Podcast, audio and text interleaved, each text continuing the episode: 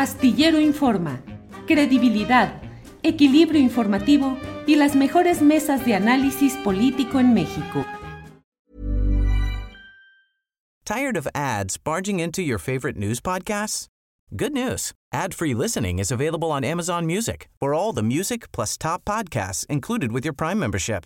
Stay up to date on everything newsworthy by downloading the Amazon Music app for free or go to amazon.com slash news ad free. That's amazon.com slash news ad free to catch up on the latest episodes without the ads.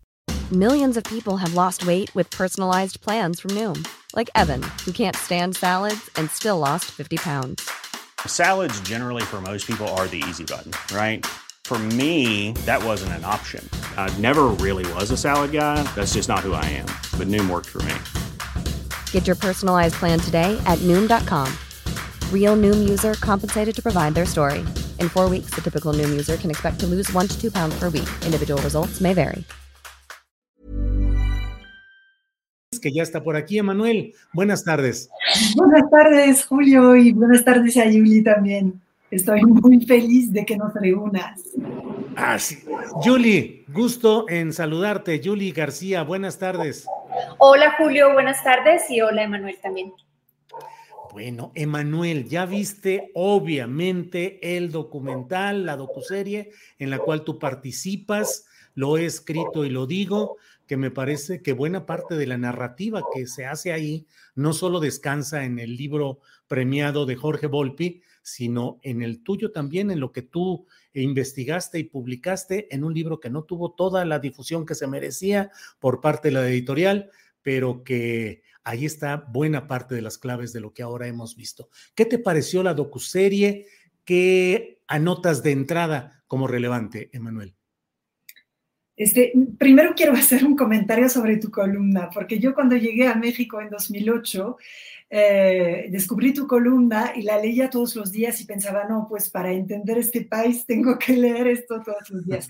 Entonces ahora de repente veo que hablas de, de mi libro en tu columna y me entra como así, me siento como súper intimidada y tengo el síndrome de fan, ¿no? De cómo es que yo hace 14 años pues leía esta columna con dedicación y ahora habla de mí, no, no puede ser, o sea, pero en fin.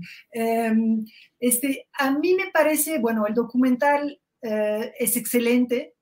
Um, obviamente, al conocer también cada detalle del caso, pues también me llama la atención las cosas que faltan, las imperfecciones, los pequeños detalles que, en mi opinión, no quedan del todo claros. Por ejemplo, interviene mucho una, una víctima que se llama, bueno, su esposo Ignacio Abel Figueroa Torres fue secuestrado y asesinado en abril 2005 y es un secuestro que se utilizó mediáticamente contra Florence Cassé y Israel Vallarta. Es este mm, grupo de secuestros anteriores, algunos dependen de Eduardo Margolis, otros no, pero se les atribuye a la supuesta banda de los Zodiaco, ¿no? Por eso el, el 9 de diciembre de 2005 los periodistas que están haciendo la transmisión en vivo, bueno, que participan en el montaje, ellos dicen que es una banda a la que se atribuye ocho secuestros y un asesinato, ¿no? Pero yo creo que en la, en la serie no queda del todo, del todo claro que Israel Vallarta y Flomos Casey nunca fueron acusados formalmente de este secuestro y de este asesinato. No es que haya ahí, digamos, una injusticia en el sentido de que o sea, porque se insinúa que ella fue liberada y no pagó por ese secuestro, pero es que la justicia no la acusó formalmente de ese secuestro, ¿no? Entonces, bueno, hay, hay así algunas cosas que, que, que, me saltan a la vista, pero es sencillamente pues, porque yo pasé muchos años estudiando este caso. Te agradezco mucho este, el comentario que haces sobre, sobre mi libro, este, aunque también pues eso, está este trabajo posterior de, de Jorge Volpi, ¿no? Evidentemente, pero sí. es cierto que, bueno, o sea, no es muy modesto decirlo, pero cubro un poco todos los, los aspectos del, del caso en, en, sí. en, mi libro, ¿no?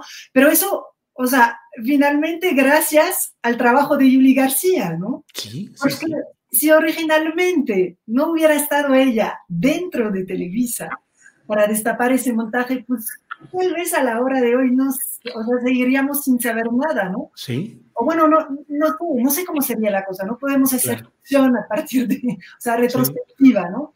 Pero, pero sí, hay que hacer un gran homenaje al trabajo de Julie, es, es muy importante, yo considero que es un ejemplo, ¿no? De, de cómo el hecho, por ejemplo, de trabajar en Televisa no exime a uno de su responsabilidad periodística en ese caso, ¿no? O sea, no todos pueden ser, o sea, no, no, no, podemos, no podemos ser Pablo Reinas, ¿no? No podemos ser Loretz de Mola, o sea, se puede ser Yuli García, ¿no? Se puede trabajar en Televisa y se puede hacer ese trabajo de, denuncia desde dentro del poder, ¿no?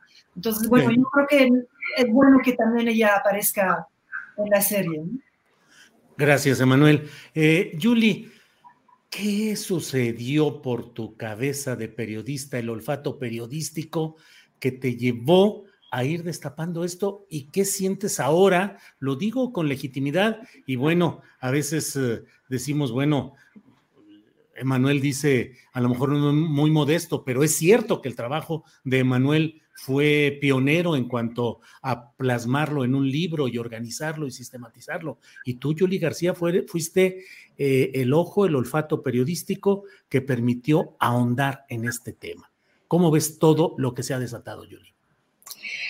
Bueno, me causa em, sorpresa en cierto modo porque sucedió hace más de 15 años, poquito más de 15 años, em, y que después de tanto tiempo no solamente se siga hablando de las consecuencias que trajo esa primera denuncia, sino también de las verdades que posteriormente se descubrieron, principalmente con el libro de Manuel, em, pero también de lo que ha sucedido, y creo que lo hablábamos una vez en tu programa, Julio, también lo que ha sucedido con, estos personajes, principalmente con los que pertenecían al gobierno. Me refiero a Genaro García Luna.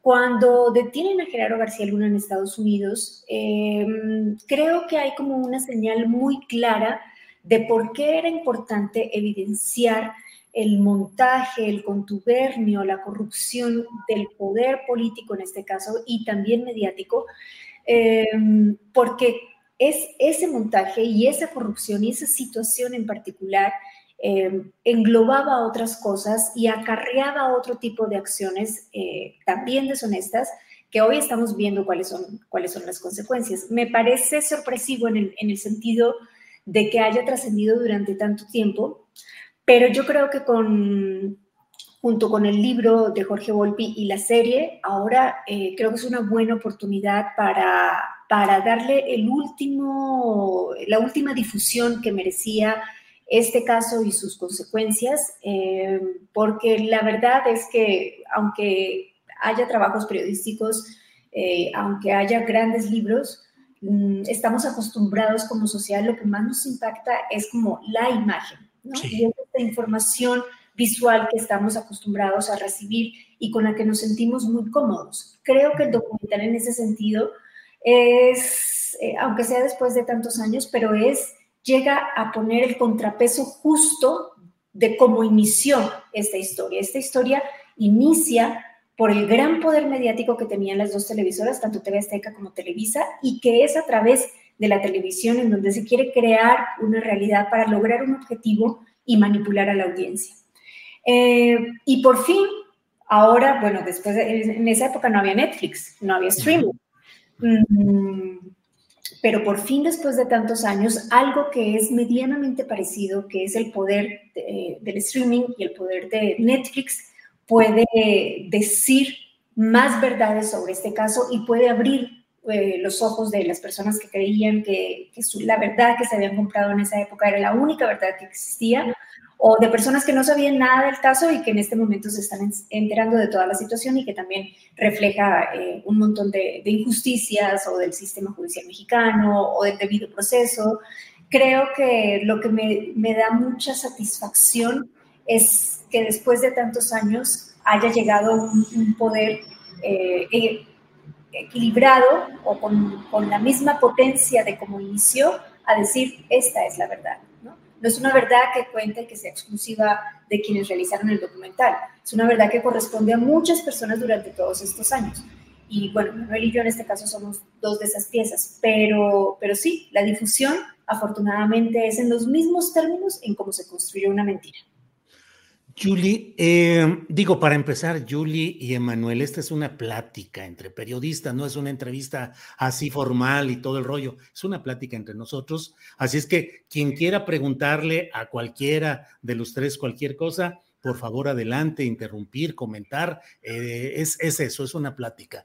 Julie, ¿cuál fue el punto exacto que tú viste que te hizo, el que tú recuerdas que fue el momento en el que fijaste tu mira periodística en este tema de Casés Vallarta?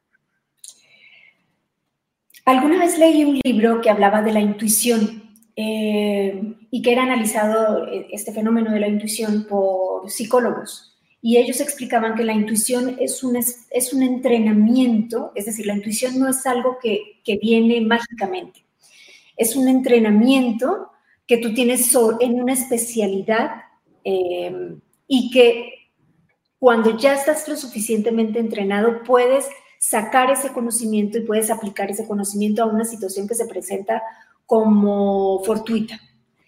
Y creo que eso fue lo que me ayudó a mí. Yo empecé a trabajar en televisión a los 17 años, eh, haciendo, siendo asistente de producción, siendo asistente de dirección, haciendo documentales, después como reportera. Y para ese entonces yo tendría aproximadamente 28 años. Entonces, creo que ya habían 10 años de ese entrenamiento en donde yo sabía ya perfectamente em, o podía entender perfectamente cuál era el lenguaje eh, audiovisual, cuál era el lenguaje eh, falso o cómo, digamos, había vivido lo suficiente en medios de comunicación y en el medio de noticias para, para que mi intuición me dijera esto está mal y esto está bien.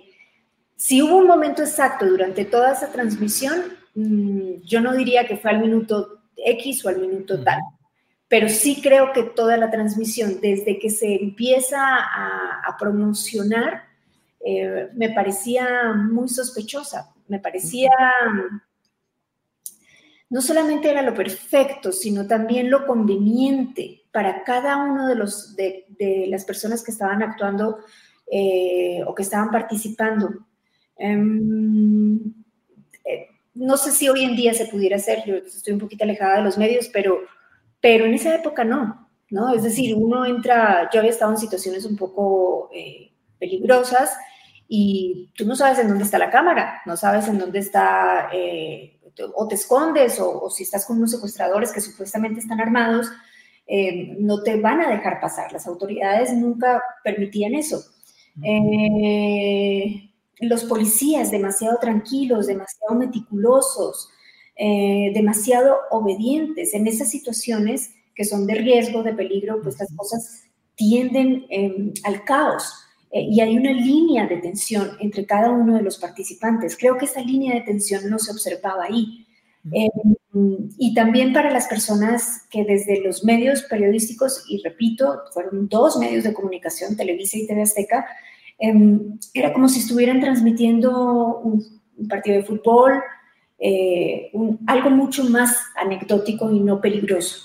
Entonces, en conjunto, todas esas cosas creo que activaron esa intuición de ese entrenamiento que había tenido y, me, llamaron, me llamaron la atención. Gracias, Julie. Eh, Emanuel Stills, llegada del extranjero a instalarte en un México donde la barbarie no era todavía tan fuerte como ahora, pero ya estaba avanzando, ya iba. Había muchos casos, había muchos ejemplos de abusos, de impunidad, de cobertura del poder a los que querían mantener a salvo de la justicia. ¿Por qué te llamó la atención este caso específicamente, habiendo, pues a lo mejor no tantos tan notables en términos de la difusión en las televisoras, pero sí había muchos otros casos? ¿Por qué te llamó la atención este, Emanuel? La verdad, Julio, inicialmente no me llamó la atención este caso. O sea, no lo platiqué con otras corresponsales, pero cuando llegué a México en 2008, eh, el tema estaba muy enfocado en el conflicto interior en el cartel de Sinaloa y, la violencia en varios puntos del país. Y apenas me di cuenta de la primera sentencia que recibió Florence en 2008, a 96 años y fue realmente un poco después que empecé a trabajar como corresponsal del periódico Liberación. Y ya en 2009 eh, me platicaba cada vez más Andiña de, de, este caso. Ella ya había ido a, a ver Florence Cassé y ya pues había este, visto que había algunos periodistas en México, me, me, refiero en particular a la revista Proceso, pero también Anabel Hernández estaba siguiendo el caso. Y, y bueno, empezamos a hablar todas, ¿no? Y a, y, y a, desmenuzar un poco lo que sabíamos del caso y, luego pues eh, yo pude entrevistar a Flomo Casé en la cárcel, inmediatamente me llamó muchísimo la atención su actitud, lo que decía, este, eh, la manera en que se, se, se, defendía, ¿no? O sea, es como, no sé, había como una especie de inocencia natural que se percibía, ¿no? O sea, una persona culpable no se habría defendido así. Ahí de nuevo yo creo que es un poco una cuestión de intuición, ¿no? Y ver todo lo raro que emanaba de este caso, ¿no? Entonces amigos periodistas mexicanos que me explicaban a la vez el contexto del país y yo descubriendo este caso y a través de este caso descubriendo desgraciadamente cómo funciona la justicia en México, ¿no? Y, y muchas cosas en México las o sea, este caso me enseñó mucho finalmente, ¿no? Porque por este caso pues empecé a, a, ir a las cárceles, por este caso empecé a entrevistar víctimas de tortura, de violaciones de derechos humanos, entonces fue como mi entrada también en, en el país, pero confieso que no me llamó la atención, que yo tenía esta mirada que era muy este, generalizada en la opinión pública, de que era una francesa que se había metido en problemas y que tenía que pagar por eso. Yo tenía también mis prejuicios, ¿no? Pero sin haber investigado, no es que los expresaba públicamente porque pues no había investigado. Um, y entonces, pues, mi, la manera en que me acerqué a, a, esa investigación fue también un poco desde los prejuicios, ¿no? O sea, uh -huh. yo entiendo, ahora veo las reacciones encontradas a la serie, como las subo también un poco con mi libro, aunque como bien dices, pues fue bastante discreto, porque no fue bien distribuido mi libro, pero la subo también cuando salió el libro de, de Jorge Volpi, Uh, también hay que mencionar el libro de José Reveles, que es muy importante sobre este caso, que por un lado la gente que lo lee atentamente o ve con atención la serie se queda impactada, ¿no? Con pues, lo que no se sabía de este caso, lo que no es tan conocido, porque yo sostengo que es un caso a la vez conocido y muy desconocido, porque todo el mundo lo conoce muy superficialmente, pero finalmente todo el mundo opina, ¿no? O sea, hay, uh -huh sobran opiniones y falta información profunda sobre este caso. Um, y, este, y con eso perdí el hilo de lo que iba a decir, porque estaba, estaba hablando de, de, que, ah, sí, pues que todo el mundo opinaba de este caso, pero no sé, no, ¿sabes qué, Julio? Te decías que podíamos preguntar, y yo te quería preguntar finalmente, porque no lo sé, ¿Tú qué pensaste cuando viste? Yo no estaba en México en 2005, pero tú cuando viste estas imágenes, como Yuli, ¿también percibiste que había algo raro? Sí, a mí también, desde luego, eh, no sé, pero visualmente el momento de, de, la presión en el cuello, la manera como tienen a un detenido para que declare ante las cámaras, que además, Yuli y Manuel, en muchos estados y en muchos casos suele suceder eso, donde los policías, los jefes policíacos, presentan a los presuntos delincuentes o los acusados bajo la amenaza de lo que tienen que decir y con la presencia intimidante o bien con la presión, la mano cercana, advirtiéndole lo que probablemente, diría yo casi seguramente, les va a pasar cuando apaguen la cámara de televisión, se apague el micrófono y quede ya el el acusado, el presunto delincuente, a merced de los mismos procedimientos de tortura, que además, Julie y Emanuel, pues es la historia cotidiana de nuestro país. No se puede decir que ha desaparecido la tortura. Son los mecanismos tradicionales mediante los cuales sigue funcionando las policías estatales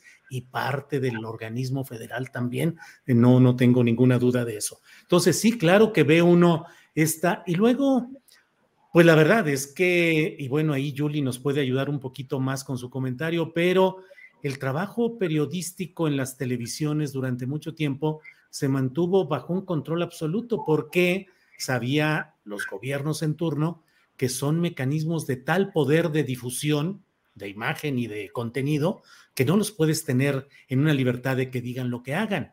Julie, eh, que ha vivido mucho en todos estos entretelones de los medios mexicanos, es decir, como trabajador en los medios mexicanos, en, televisión eh, eh, de CNI 40, que trató de hacer cambios, que trató de tener una postura diferente. Luego en medios de comunicación, donde la propia Julie supo lo que es eh, la orden de no publicar o de manejar las cosas de cierta manera, pues entonces uno está acostumbrado a veces a ver en Televisa y en Televisión Azteca las cosas y pensar lo contrario de lo que te están diciendo y lo que te están mostrando. ¿Cómo, cómo ha ido la evolución, Julie? ¿Cómo has visto la evolución de los grandes canales de televisión abierta desde aquel momento del montaje que se hizo evidente hasta la fecha, Julie? Yo creo que qué bueno que tocamos ese tema porque ayer justamente estaba pensando en una frase de Emilio Escárraga, papá. Eh, tú la recordarás, Julio, perfectamente, que decía, soy un soldado del PRI. ¿no? Eh, y esto está en la biografía que hicieron dos grandes periodistas, eh, no recuerdo ahorita sus nombres, pero, pero ellos recuerdan eso y es una frase además muy conocida por el común de la gente. Y yo creo que ese tipo de posición, más en una época donde las redes no tenían el poder ni la importancia que tienen hoy en día, yo creo que las redes, aunque se puedan manipular, aunque tengan bots, sí dan un poco más de equilibrio a la realidad. Eh, y se pueden contar otras verdades. Y a veces esas otras verdades permean en la verdad que se ha construido, pero y, tiene oportunidad de cambiarse. Pero en una época donde eso no ocurría, eh, tampoco, digamos, tenía tanta fuerza las, las dos televisoras como las lo tenían en los años 80 o como lo tenían a partir de, del entretenimiento con las telenovelas. Pero sí era una fuerza todavía muy importante. Em, y yo creo que es esta postura de los medios de comunicación eh, se, se permeaba de arriba hacia abajo en todas las demás personas. Es decir, cuando tú trabajas en un lugar que es una de las dos, cuando trabajas en cualquiera de las dos cadenas más grandes de televisión de un país, pero que al mismo tiempo son las más grandes de Latinoamérica, em, observas un comportamiento muy, ¿cómo decirlo? Em, muy domesticado, ¿no? sin, querer decir con esto que no hay gente que, que, de verdad puede tener una opinión, que quiere hacer las cosas distintas, que se pueden hacer cosas buenas, por supuesto, todo esto es posible y ha sido posible. Pero sin embargo, creo que el precio de estar en estos lugares es justamente eh, domesticar una forma de trabajo y domesticar un poder em, que funciona para todos. Y creo que aquí lo importante es reconocer a los medios de comunicación no solamente, no como un contrapeso del poder, que es como se debe manejar siempre, sino como un negocio familiar o de amigos em, y que tienen la posibilidad de cumplir junto con la autoridad ciertos objetivos a través de la manipulación de la audiencia. Vas persiguiendo un interés, llegas a ese interés em, y eso desafortunadamente no es algo que suceda, que suceda solamente en las grandes televisoras. También en los pequeños medios de comunicación o en las televisoras locales pasa eso. Eh, y entonces creo que lo importante es ver que a través de estos años y a través de probablemente de los años 80, eh, este poder ha sido, es lo que refleja esto es un contubernio de poderes. El poder no es solamente el presidente, el poder no es solamente la política, el poder existe en los empresarios, el poder existe en, los medios de, comunicación, el poder existe en el conductor, el poder existe en el reportero, también existe en, un productor de televisión, que son personajes que pasan desapercibidos, pero que ahí están. Yo si después eh, creo que también como sociedades hemos, hemos perdonado mucho esos poderes de los medios de comunicación y en particular de la televisión, porque la televisión nos ha dado a cambio muchas cosas, entre otras entretenimiento, que también es necesario para sociedades como las nuestras, las latinoamericanas. Por eso le apuestan menos a la cultura y más al entretenimiento. Em, pero no se los hemos cobrado como debe ser. Yo pienso que mientras las televisoras y cualquier medio de comunicación, estoy hablando incluso de una página de internet, eh, sean, reciban dinero del gobierno, nunca vamos a tener medios de comunicación completamente libres. Los ejercicios que hoy se hacen a través de redes sociales o de YouTube eh, o de otras redes, eh, creo que son mucho más honestos, pero también mm, algunos guardan ciertos intereses y entonces lo que se está haciendo es de un interés muy grande, muy poderoso, se está pasando un interés muy particular. Eh, pero bueno, si uno ya conoce de antemano estas posiciones, es más fácil ver o es más fácil leer lo que ciertos medios de comunicación están transmitiendo y las realidades que están contando. Pero mientras sean negocios familiares, mientras no se valore eh, que como periodista trabajas. Tired of ads barging into your favorite news podcasts? Good news. Ad-free listening is available on Amazon Music for all the music plus top podcasts included with your Prime membership. Stay up to date on everything newsworthy by downloading the Amazon Music app for free or go to amazon.com slash news ad free. That's amazon.com slash news ad free to catch up on the latest episodes without the ads. Hey, I'm Ryan Reynolds. At Mint Mobile, we like to do the opposite of what Big Wireless does. They charge you a lot, we charge you a little. So naturally, when they announced they'd be raising their prices due to inflation, we decided to deflate our prices due to not hating you. That's right. We're cutting the price of Mint Unlimited from $30 a month to just $15 a month. Give it a try at mintmobile.com slash switch. $45 upfront for three months plus taxes and fees. Promo rate for new customers for limited time. Unlimited more than 40 gigabytes per month. Slows. Full terms at mintmobile.com. Con un valor que es público y ese valor se llama información y no le des a esa información la importancia y la, la separes de cualquier manipulación o de cualquier vulnerabilidad de corrupción que pueda tener, difícilmente vas a, vamos a tener eh, eh, noticias que son noticias y no mentiras construidas. Gracias, Julie. Eh, el libro que mencionaste, ya lo buscamos aquí, Adriana Buentello y Andrés Ramírez nos hacen el favor de ponerlo aquí, de Claudia Fernández y Andreu Paxman, El Tigre, Emilio Azcárraga y su Imperio Televisa, en una edición del vigésimo aniversario. Es el libro al que te referías ahorita, Julie.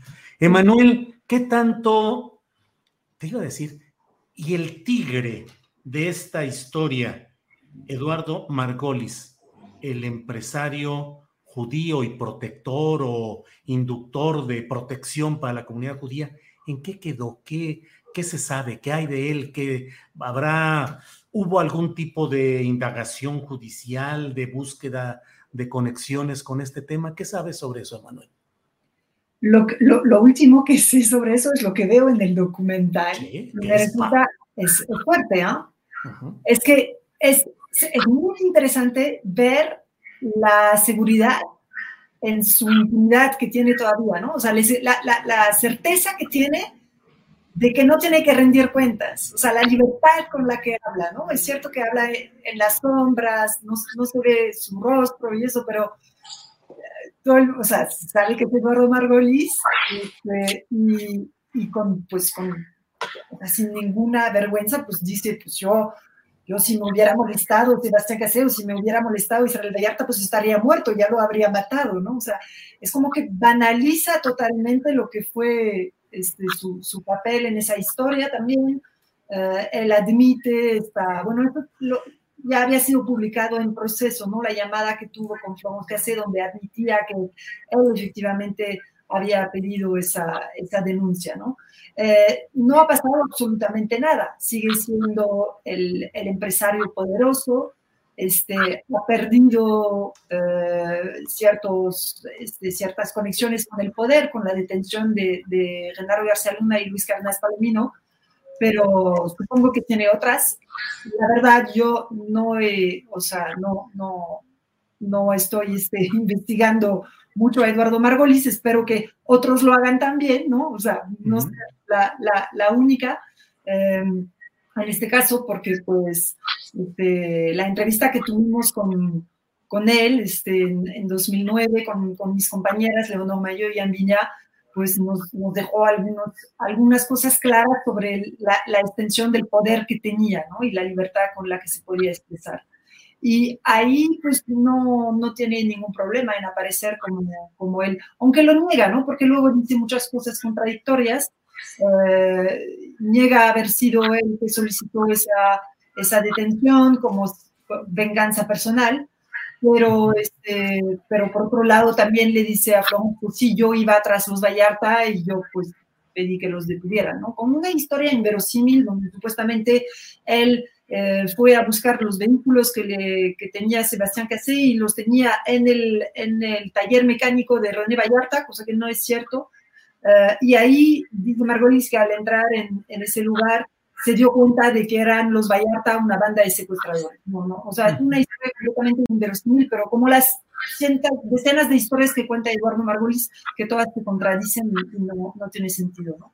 Pero él sigue siendo muy seguro de su poder, obviamente no hay ninguna eh, indagación en su contra, él se, o sea, presume en esa entrevista que tuvimos con él, eh, presumía haber sido él que también había solucionado, entre comillas, el caso Wallace, ¿no? O sea, ya no, Isabel Wallace, aunque es mi amiga, pues ella dice que eh, se presenta como, como, se burlaba un poco de ella, ¿no? Se, se, presenta como la mamá que hizo justicia por su hijo, buscó a los secuestradores, pero eso todo eso lo hice yo. De alguna manera también confiesa el montaje del caso en el caso Wallace, ¿no? Pero no, este, no hay ninguna consecuencia para él.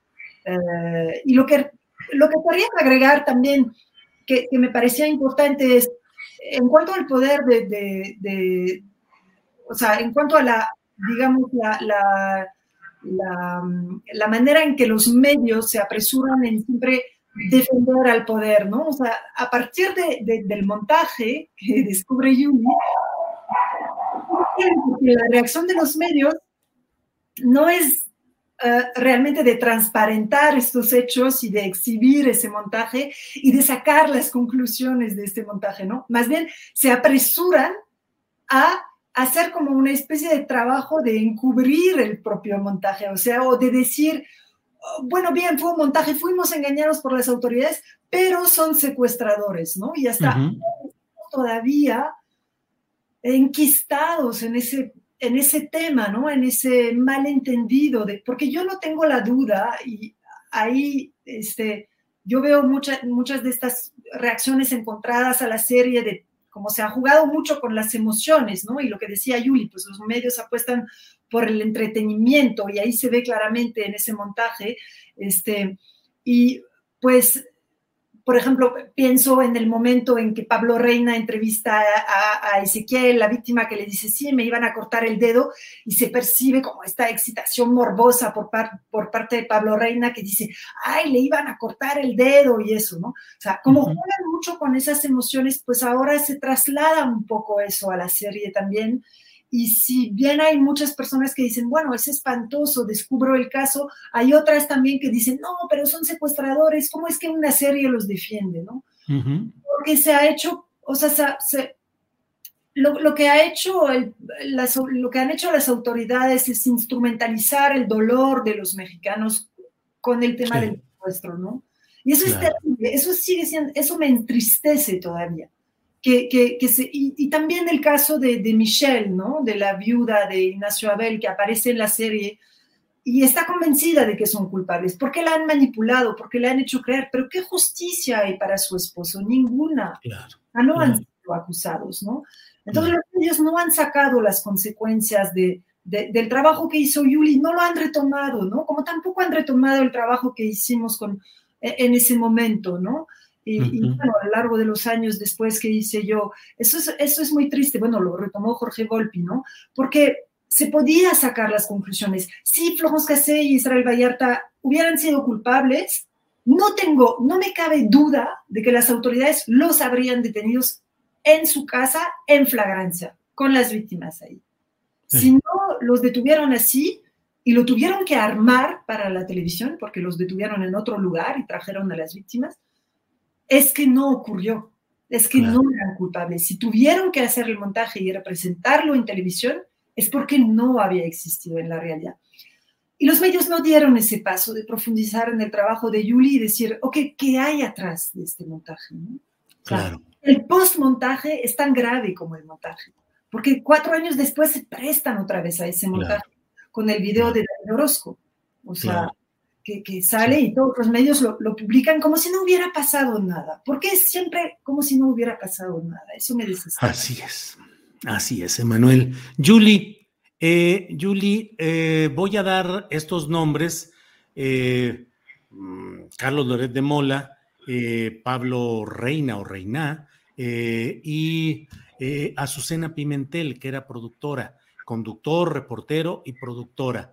En el oficio y en la experiencia de televisión, ¿crees tú que, y te digo, doy los nombres, puedes referirte a ellos en lo particular o en general, en global, lo que quiero preguntar es si puede ser eh, creíble que no se hubieran dado cuenta de que estaban frente a un montaje, como luego se ha ido señalando, y que haya excusas de algunos de ellos, sobre todo el conductor, diciendo, bueno, pues es que no me di cuenta en ese momento, no me daba cuenta de lo que estaba sucediendo. En la experiencia, la lógica, el trabajo periodístico, la dinámica de un canal de televisión como Televisa, ¿es probable engañarlos con un montaje así, Yuli? Es que es probable que suceda cualquier cosa, pero lo grave es que es creíble cualquier cosa. Em, y yo creo que aquí está como el daño principal de las, de las noticias falsas, porque para mí este fenómeno, aunque en esa época no teníamos tan acuñado el término, pero esto que sucede para mí es un tipo de noticia falsa. Es una fake news que cumple, es el ejemplo perfecto de una fake news. El gobierno tiene un objetivo, para cumplir ese objetivo se vale de los medios de comunicación, en este caso de las televisoras, y las televisoras construyen o le dan casi en bandeja de plata eh, y con una construcción muy tipo novelesco, lo que decía Manuel hace un momento, eh, lo que necesita para cumplirse ese objetivo. ¿Qué es lo que pasa? Que se hace creíble una realidad. No se llega al fondo para conocer esa realidad, para saber esa verdad. Y si el periodismo no está comprometido con conocer esa verdad y conocer esa realidad, entonces se va a quedar con la construcción de la credibilidad. Em, depende de muchas cosas. Para algunos de estos personajes yo tengo una respuesta clara porque yo sé lo que vi. Eh, desafortunadamente yo no me quedé con, las copias por un, un acto de, digamos, de ética. No quise copiar todo lo que yo había, lo que, lo que había visto y que me había confirmado muchas de las cosas que yo ya había investigado. Pero si no lo puedo demostrar, no lo voy a decir. Entonces, también que cada quien pague el precio que tiene que pagar.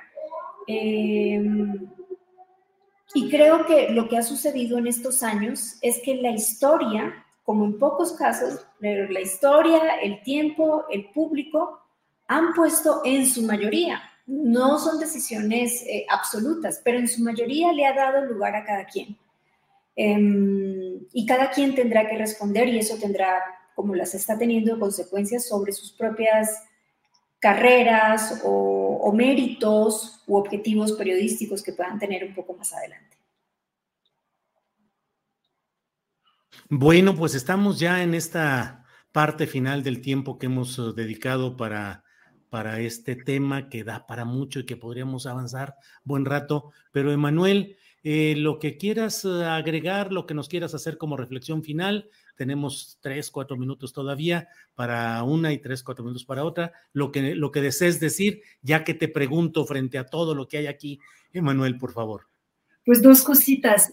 Primero, yo creo que eh, es importante que no sea Yuli la que tenga que denunciar, decir, estos sabían o no sabían. No hace falta. Yo diría, no hace falta que lo haga, porque se puede ver las imágenes detalladamente y entender que ellos sabían que esto no, no era un operativo policial real.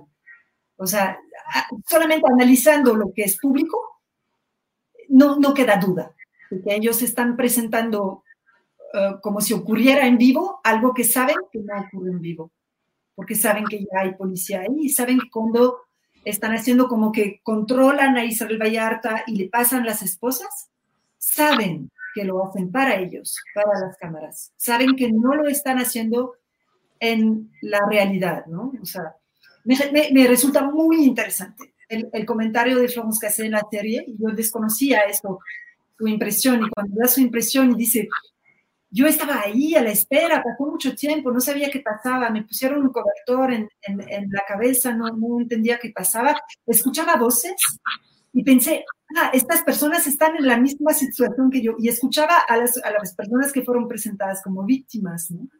Y ella pensó que eran personas que también habían sido detenidas y traídas, traídas ahí para no sabía qué. O sea, y que no hubiera sentido eso si fuera culpable. No hubiera podido relatar esa emoción si fuera culpable y las tenía secuestradas. Ahí está contando algo que sintió realmente, ¿no? Su, confusión, su, o no entendía qué pasaba en ese momento, ¿no? Entonces, bueno, es, me resulta un comentario muy interesante sobre el desarrollo y, sobre, pues, este, yo creo que ella, ella estaba ahí, digamos. Entonces, es una buena pregunta para hacerle a Florence Cassé, la, la actitud de Pablo Reina, ¿no? Porque la, yo ya entrevisté a Isabel Vallarta sobre eso y él, pues claro, cómo, cómo participaban o organizaban el montaje, ¿no? Y nada más para terminar, un, un, comentario muy breve, pues con la sorpresa de ver que ahora el presidente ah, comenta mucho sobre la serie, eh, le está haciendo mucha publicidad, y encarga ahora el análisis del caso a, a, a, Rosa Isela Rodríguez, después de ya haberlo encargado a, a Olga Sánchez Cordero y luego a Dan Augusto López. O sea, ¿cuántas manos tiene que pasar en análisis del caso para que, este, cuando ya lo tienen hecho desde hace varios años y ya habían llegado a la conclusión de que no existían pruebas contra Isabel Vallarta, ¿no? Entonces, bueno, eso también es lento y es un, eh, cuesta entender lo que está pasando ahí también. Gracias, Emanuel. Julie García, para cerrar esta mesa, esta plática, eh, tu reflexión, por favor, Julie, sobre lo que quieras aportar. Sí, Julio, tres cosas, espero ser rápida y no, no consumir más tiempo necesario. La primera, creo que eh, la forma de hacer periodismo de cada una de las personas que hayan participado en esta historia, eh, la forma de hacer periodismo compromete también una decisión moral, porque eso habla también de cómo enfrentas otros problemas o cómo enfrentas otras personas. Y lo más importante es que siendo periodistas, tal vez un ciudadano común no tenga esa responsabilidad, pero siendo periodistas, si tienes un compromiso moral con la verdad y un compromiso ético. Entonces, eh, pero no se queda solamente en los periodistas, a la sociedad creo que también le corresponde también elegir la forma de conocimiento que desea aceptar.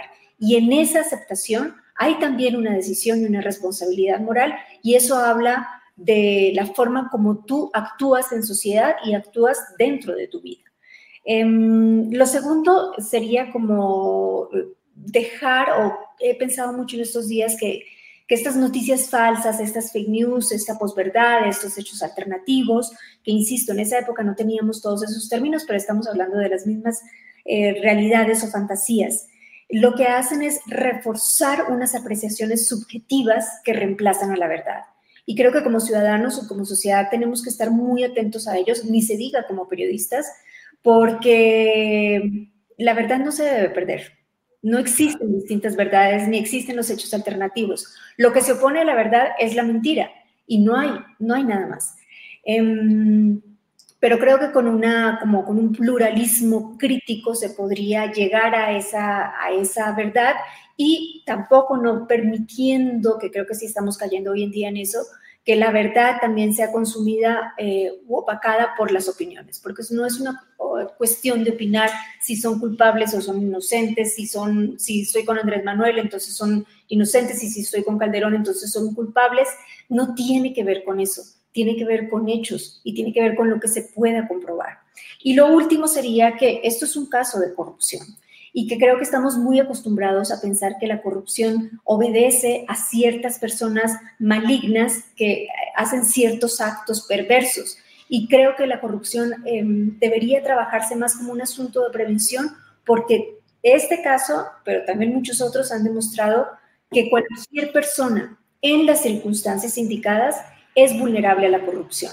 Y ahí entran los políticos, el secretario de Seguridad Pública, un conductor de televisión, un reportero, un productor, eh, un empresario. ¿Por qué seguimos sin investigar a Margolis?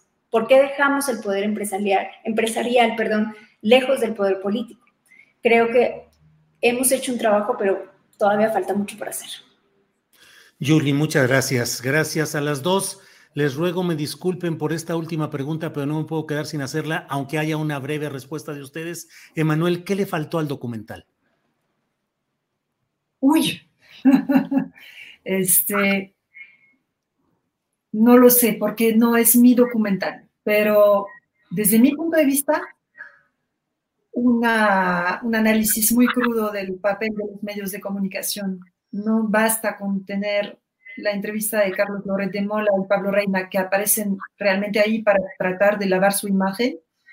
Ellos utilizan el documental tanto como el documental utiliza su entrevista y yo creo que no es suficiente y hay una gran responsabilidad y yo coincido con Julia, hay una responsabilidad crítica ¿no? de la sociedad, primero de los medios de comunicación en, el, en la calidad de la información y la veracidad de la información que transmiten y yo creo que el documental no entra en esa parte y finalmente en este caso muchas de, muchas de las injusticias han sido propiciadas por la falta de información.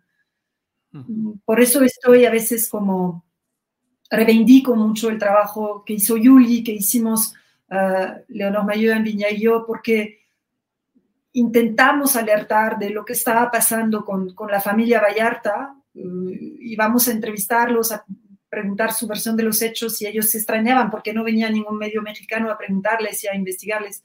Y este, se podría haber alertado más, se, se podría haber prevenido ese, lo que pasó en 2009, todas las torturas, las detenciones, lo que pasó en 2012, pero suena muy ingenuo también por mi parte pensar que por mi trabajo voy a prevenir la tortura en este país. O sea, eso es, es absurdo, ¿no? De alguna manera, pero sí, un, o sea, se nos cerraron todas las puertas en esa época. Realmente este, hablamos con muchos directores de periódicos presentándoles lo que había en el expediente y hubo una, una indiferencia muy generalizada, los mismos que ahora aplauden la serie. Gracias, Emanuel. Julie, la misma pregunta, aunque sea con respuesta breve. Julie, ¿qué le faltó al documental? Yo creo que el gran valor del documental era lo que decía, difundir con el mismo poder de impregnación o de alcance en la sociedad. Eh, si al principio, si hace 15 años se difundió una manipulación de la realidad, ahora se difunde esta verdad con el mismo alcance y en el mismo tono como se hizo. Pero no es suficiente. Yo creo que al documental, para complementar ese gran trabajo que sí es el, documental, em, hay que leer la novela de Manuel Steele, el libro de Manuel Steele. Em, creo que es el, el libro que mejor profundiza la investigación mejor realizada en torno al caso para no tener una opinión tan trivializada y superficial sobre un asunto, sino para conocer realmente cómo es la construcción de estas realidades desde un poder que abarca eh, distintos ámbitos de la sociedad. Pues uh, verdaderamente les... Pero nos vuelve a pasar lo mismo, es que nos ha pasado en el caso de Florence Cassé y Vallarta, nos ha pasado en el caso de la niña Frida Sofía en el terremoto, nos ha pasado en el caso de Ayotzinapa y la verdad histórica. Nos ha pasado en el caso de Devani Escobar y el supuesto, eh, ¿no? Auto asesinato. Es que es absurdo lo que siempre entre en alianza con distintas esferas de la ciudadanía nos hacen creer mentiras. Y creo que tenemos que estar más atentos y para eso hay que conocer a profundidad eh, lo que sucede. Y creo que, creo que el libro es, es una buena opción y, y el documental también lo es, por supuesto. Emanuel, muchas gracias. Buenas tardes. Mucho aprecio el estar, el que hayas estado aquí. Gracias, Julio. Un abrazo. Y a Yuli también, por supuesto. Yuli, gracias. Buenas tardes. Aprecio mucho que nos hayas acompañado. Gracias, Julio. Un saludo a Emanuel y un saludo también para todos los que nos ven. Gracias. Tired of ads barging into your favorite news podcasts? Good news. Ad-free listening is available on Amazon Music for all the music plus top podcasts included with your Prime membership. Stay up to date on everything newsworthy by downloading the Amazon Music app for free or go to amazon.com slash news ad free. That's amazon.com slash news ad free to catch up on the latest episodes without the ads. ¿No te encantaría tener 100 dólares extra en tu bolsillo? Haz que un experto bilingüe de TurboTax declare tus impuestos para el 31 de marzo y obtén 100 dólares de vuelta al instante. Porque no importa cuáles hayan sido tus logros del año pasado, TurboTax hace que cuenten. Obtén 100 dólares de vuelta y tus impuestos con 100% de precisión, solo con Intuit TurboTax. Debes declarar para el 31 de marzo. Crédito solo aplicable al costo de la presentación federal con TurboTax Full Service. Oferta sujeta a cambios o cancelación en cualquier momento. Para que te enteres del próximo noticiero, suscríbete y dale follow en Apple, Spotify, Amazon Music, Google o donde sea que escuches podcast. Te invitamos a visitar nuestra página julioastillero.com.